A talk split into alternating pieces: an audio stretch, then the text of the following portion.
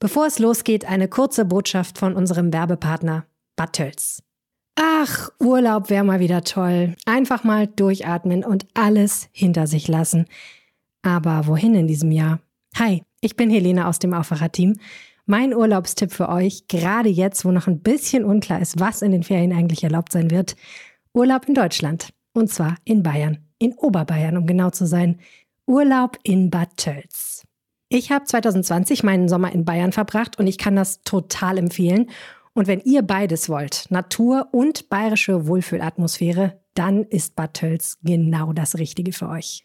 Bad Tölz liegt nur 50 Kilometer südlich von München in den Voralpen, direkt an der Isar, ist top angebunden mit der Bahn oder ihr radelt über den Isar- oder Bodensee-Königssee-Radweg in die Stadt.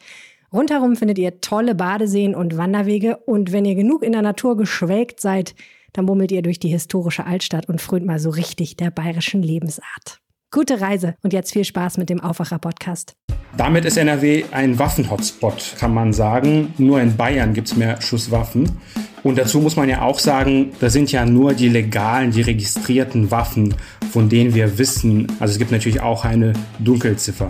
Eine Million gemeldete Waffen in NRW und es werden immer mehr. Das zeigt eine umfassende Datenrecherche der Rheinischen Post.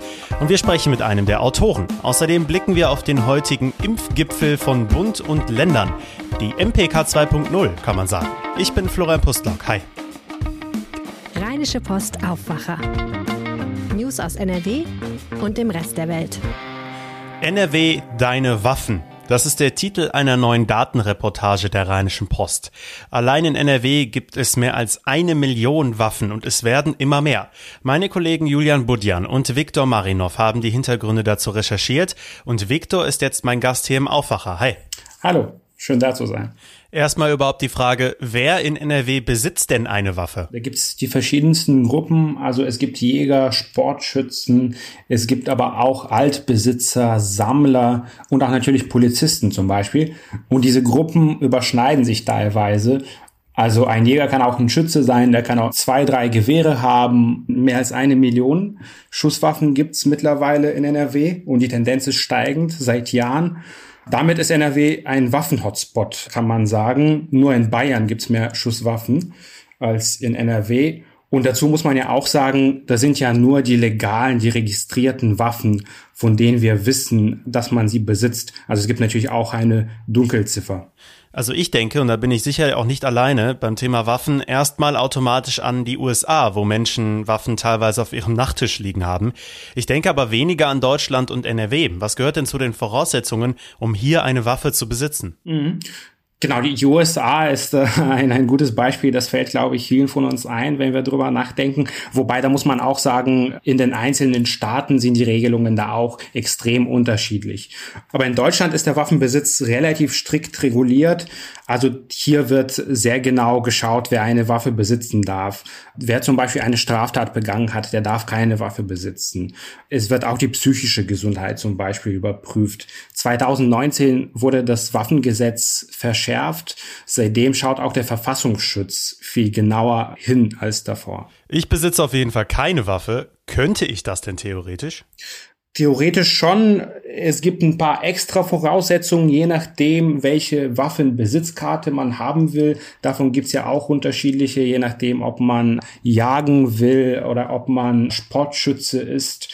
Sagen wir mal, du willst in einem Verein schießen als Hobby, da musst du ein Jahr lang Mitglied in einem Verein sein, um überhaupt deine erste Waffe erwerben zu können. Schauen wir mal genau auf die Entwicklung. In eurer Datenreportage habt ihr ja über unterschiedliche Arten von Waffenbesitz gesprochen, zum Beispiel den kleinen Waffenschein, haben viele schon mal gehört, und für den sind die Anträge seit 2015 nach oben geschossen. Warum das denn? Genau, jetzt wird es erstmal ein bisschen technisch, weil da gibt es sehr viele Regularien. Der kleine Waffenschein ist keine Waffenbesitzkarte. Der kleine Waffenschein berechtigt einem zu dem Erwerb von einer Schreckschusswaffe. Also es geht da um eine Gaspistole zum Beispiel. Und ja, seit 2015 gibt es immer mehr davon. Das sind auch relativ hohe Zahlen, die auch immer wieder steigen.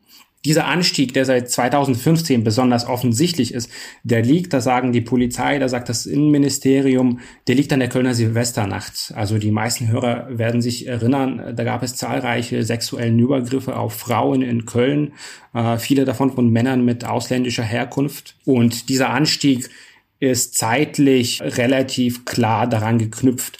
Die Polizeigewerkschaften sagen da übrigens auch immer, wenn man zu den kleinen Waffenscheinen fragt, mehr Waffen in den Händen von Privatpersonen, auch wenn es nur eine Gaspistole ist. Das heißt nicht mehr Sicherheit, sondern eher das Gegenteil, weniger Sicherheit. Und auch weil eine Reizgaspistole auf den ersten Blick überhaupt nicht zu unterscheiden ist von einer echten. Und auch die können erhebliche Verletzungen zufügen, ne? Richtig, aus nächster Nähe können sie auch einen Menschen umbringen. Es gibt da ja auch deutliche Widersprüche, habt ihr bei eurer Recherche auch erfahren. Also Jäger, die einerseits von den Tieren fasziniert sind, diese aber letztendlich auch töten. Oder klar, Polizisten, die nur Waffe mit sich führen, dafür ausgebildet werden, aber sie hoffen nie einzusetzen. Jetzt ist es ja auch so, dass einige eine Waffe besitzen, weil es einfach ihr Hobby ist, also die Sportschützen. Was hast du von denen in deiner Recherche erfahren? Genau, bei den Schützen war relativ schnell klar, dass wir auch mit ihnen sprechen müssen, wenn wir so eine große Recherche machen über Waffen und Waffenbesitz in Deutschland. Allein der größte Schützenverband, der Deutsche Schützenbund, der hat 1,4 Millionen Mitglieder in Deutschland. Ich habe also rumtelefoniert und letztendlich habe ich mich bei einem Schießstand in Hattingen mit zwei Schützen getroffen und mit denen habe ich auch lange telefoniert, davor und danach. Bei ihnen würde ich sagen, ist der Hauptwiderspruch, Sie wissen ja, was die scharfen Schusswaffen, die sie besitzen, in den Händen von den falschen Leuten anrichten können. Und dafür gibt's leider viele Beispiele. Also der rechtsextreme Terrorist in Hanau zum Beispiel, der neun Menschen erschoss, der hat in Frankfurt in einem Schützenverein trainiert. Und wie gesagt, da gibt's noch mehr Beispiele. Die Schützen sagen, das sind schwarze Schafe. Die Schützen sagen, das ist unser Hobby und wir passen da sehr genau auf. Und sie können auch sehr, sehr gut begründen, warum sie das so sehen, warum sie sagen, das ist ein Hobby und der Staat erschwert uns das teilweise, dass wir dieses Hobby ausführen. Ja, also die vergleichen dieses Hobby zum Beispiel mit einem Marathonlauf. Die sagen das genauso erschöpfend, man muss konzentriert bleiben, das ist eigentlich eine technische, feinmotorische Tätigkeit. Aber gleichzeitig wissen sie, diese Waffen können auch Menschen umbringen. Und da sind wir auch schon wieder in einem Widerspruch, mit dem man irgendwie umgehen muss als Schütze. Ja, interessant auf jeden Fall. Wie blickst du jetzt auf das breite Thema Waffen in NRW nach deiner Recherche? Ich glaube, das ist wie bei vielen Themen, mit denen man sich lange und intensiv beschäftigt. Letztendlich merkt man, es gibt kein Schwarz und Weiß, es gibt sehr viel Grau dazwischen. Was ich mitgenommen habe, ist, würde ich sagen, es gibt sehr viele Menschen, die Waffen besitzen. Es werden immer mehr. Und das ist ein Trend, der seit Jahren da ist. Und es werden immer mehr. Und gleichzeitig wird das ja als Randphänomen betrachtet. Also man beschäftigt sich nicht damit, man tut das ab, man ignoriert das. Ich glaube, also das habe ich mitgenommen, so denke ich über das Thema Waffen. Ich glaube, wir müssen einfach mehr darüber reden und wir müssen auch mehr darüber mit denjenigen reden, die die Waffen besitzen, weil das ist einfach ein überfälliges Gespräch. Vielen Dank, Viktor Marinov. Danke dir. Das Thema Corona lässt uns heute natürlich auch nicht los, denn Bund und Länder sprechen wieder. Die Ministerpräsidentenkonferenz ist ja durch die bundesweite Notbremse in Sachen Corona-Maßnahmen zwar hinfällig, jetzt geht es aber mit einem Impfgipfel weiter. Darüber spreche ich vorab mit Jan Drebes von der Rheinischen Post. Hi. Hallo. Erwartet uns jetzt so eine Art MPK 2.0, nur halt zum Thema Impfen? Ja, so kann man schon ungefähr sagen. Also die Ministerpräsidentenkonferenz hat sich ja das letzte Mal nicht mit Ruhm bekleckert, nachdem dann in einer Mammutsitzung die Osterruhe, die berühmte, entschieden wurde und es dann da kurz danach die Rolle rückwärts gab, samt Entschuldigung der Kanzlerin. Jetzt wird das erste Mal wieder so ein Format stattfinden, allerdings eben mit dem Schwerpunkt Impfungen. Und ähm, da geht es dann eben, nachdem das Infektionsschutzgesetz ja durchgegangen ist mit der Bundesnotbremse, weniger jetzt um die Lockdown-Maßnahmen, sondern eher darum, wie es mit der Impfkampagne vorangeht, welche Möglichkeiten es in den Ländern noch gibt, um die zu beschleunigen. Stichwort bei den äh, Betriebsärzten zum Beispiel. Und auch ganz zentral, inwiefern Geimpfte künftig darauf hoffen dürfen, Geimpfte und Genesene mehr Freiheiten wieder zurückzubekommen, beziehungsweise ein Ende der Grundrechtseinschränkungen zu erwarten haben. Jetzt gab es ja schon mehrere Treffen, bei denen es ums Thema Impfen ging. Worüber soll denn heute jetzt konkret gesprochen werden? Also was wird heute ja Hauptthema in den Diskussionen sein?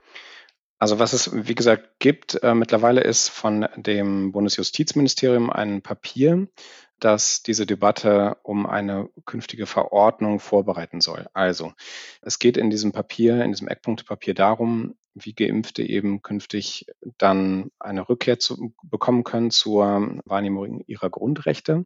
Da sind dann Genesene mit drin, da sind aber auch zum Teil dann negativ Getestete mit drin. Und ganz konkret gesprochen geht es zum Beispiel um den Vorschlag, dass Geimpfte künftig den vollständigen Impfschutz haben. Das muss man dazu sagen. Zum Beispiel bei Quarantäneregeln ausgenommen werden, wenn sie zum Beispiel aus einem Risikogebiet zurückreisen nach Deutschland. Es geht darum, dass auch Kontaktbeschränkungen für bestimmte Gruppen dann gelockert werden könnten. Im Gespräch ist zum Beispiel auch, dass Bewohner von Pflegeheimen dann wieder mehr Menschen treffen sollen, wenn sie geimpft sind. Was allerdings, und das steht in dem Papier so eben auch drin, dann nicht der Fall sein soll, ist, dass Geimpfte einen Anspruch bekommen darauf, dass ein Schwimmbad oder ein Restaurant für sie geöffnet wird. Hm, ja, das ist ja das Interessante. Aber blicken wir mal auf NRW. Da haben wir jetzt durch die Corona-Notbremse in vielen Städten und Kreisen zum Beispiel die umstrittene nächtliche Ausgangssperre für alle. Da kommt natürlich die Frage auf, warum gilt die denn auch für bereits komplett Geimpfte? Genau, also bislang war es ja so, dass die Geimpften und die Genesenen auch aus Sicht von Experten letztlich schon ein deutlich geringeres Risiko mitbringen, dass sie das Virus weiter verbreiten. Aber das ist eben Kern der ganzen Geschichte. Also noch ist es nicht komplett entschieden, beziehungsweise noch nicht wissenschaftlich so belegt, dass die Bundesregierung sich da bislang darauf verlassen wollte, dass eben Geimpfte und Genesene das Virus nicht weitergeben. Wenn man für diese Gruppe lockern würde, dann hätte man natürlich das Problem, dass die auch zum Treiber der Pandemie werden können. Und da hat das Robert Koch Institut zwar gesagt, dass das Risiko extrem gering ist, nach allem, was man bislang weiß. Nur hat es eben bislang auch nicht dafür gereicht, dass dann die Bundesregierung sich dazu durchgerungen hat, zu sagen, ja, jetzt können wir das auf der Grundlage lockern. Ganz entscheidend ist eben an der Stelle auch der Blick auf Virusmutationen, denn der Wildtyp, den wir ganz am Anfang vor einem Jahr in Deutschland hatten, der kommt ja jetzt so gut wie gar nicht mehr vor. Die Virusvariante, die aus Großbritannien dann kam, ähm, hat ja schon ganz andere Dinge mitgebracht. Und jetzt reden wir ja auch über Virusvarianten wie zum Beispiel aus Brasilien, Indien, bei denen auch noch nicht ganz klar ist, wie Geimpfte darauf reagieren und ob sie dann nicht in, bei solchen Virusmutationen auch wieder zu Überträgern des Virus werden können. Mhm. Jetzt ist es beim Impfgipfel ja auch so, der Vergleich mit der MPK, der ist gar nicht so weit weg, denn die Impfkampagne läuft in den Bundesländern ja sehr unterschiedlich. Bayern, Mecklenburg-Vorpommern und Sachsen zum Beispiel haben das AstraZeneca-Vakzin inzwischen für alle freigegeben. NRW hält dagegen an der Impfpriorisierung starr fest und auch die Altersgrenze wird weiter berücksichtigt. Warum gibt es da so große Unterschiede? Mm, das ist ähm, sicherlich auch sozusagen dem, dem Fortschritt in den jeweiligen Regionen geschuldet. Ähm, in Mecklenburg-Vorpommern gab es noch einen Sonderfall zum Beispiel, wurde dann eine Lieferung nochmal zurückgehalten, weil nicht ganz klar war, ob die Kühlung da ausgereicht hatte. Dann gab es einen Stau mit AstraZeneca. Jetzt haben die ziemlich viel davon und müssen es einfach loswerden. Auch solche Sachen können wir dahinter stecken, dass dann so etwas freigegeben wird hat natürlich auch einen politischen Anteil. Also ein Ministerpräsident, eine Ministerpräsidentin sehen natürlich auch vor der Bevölkerung vielleicht ganz gut aus, wenn sie dann sagen können, so, wir geben das jetzt für euch alle frei. Wenn ihr Lust habt, kommt vorbei in die Arztpraxen und lasst euch impfen, sofern ihr ähm, euch vom Hausarzt dann eben ordentlich beraten lasst. So kommen solche Unterschiede zustande. Es hat, wie gesagt, aber auch was damit zu tun, welche Gruppen schon ein Impfangebot bekommen haben und welche nicht. Und da gibt es natürlich zum Teil massive Unterschiede. In Niedersachsen haben auch manche 70-Jährige noch kein Impfangebot, sind noch auf Wartelisten, während es in Berlin schon äh, Mitte 20-Jährige gibt, die über Hausärzte geimpft werden. Mhm. Auch wenn es jetzt vermutlich in Sachen Impfkampagne einige Verwirrung weiter geben wird, es läuft doch inzwischen insgesamt deutlich besser. So ist zumindest mein Eindruck. Also bis zum Sommer könnte sich die Lage tatsächlich entspannen. Siehst du das auch so?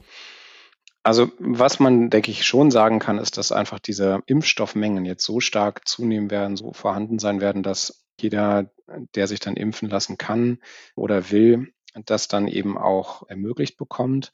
Das, denke ich, sieht ganz gut aus, dass die Bundeskanzlerin ihr Versprechen bis Ende September allen ein Impfangebot machen zu können, gehalten wird. Aber man darf nicht vergessen, es gibt immer noch viele Leute, die auch da skeptisch sind und es gibt einfach für viele ja auch noch keine Zulassung für den Impfstoff. Also Kinder, Jugendliche, Schwangere, all die sind ausgenommen bislang.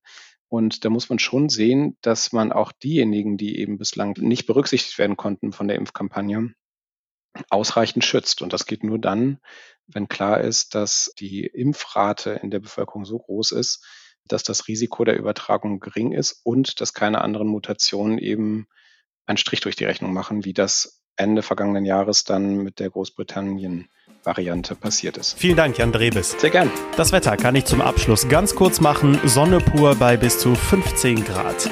Das war der Aufwacher für Montag, den 26. April. Ihr erreicht uns jederzeit für euer Feedback an aufwacher.rp-online.de. Ich bin Florian Pustlauk. Macht's gut. Mehr Nachrichten aus NRW gibt's jederzeit auf RP Online. rp-online.de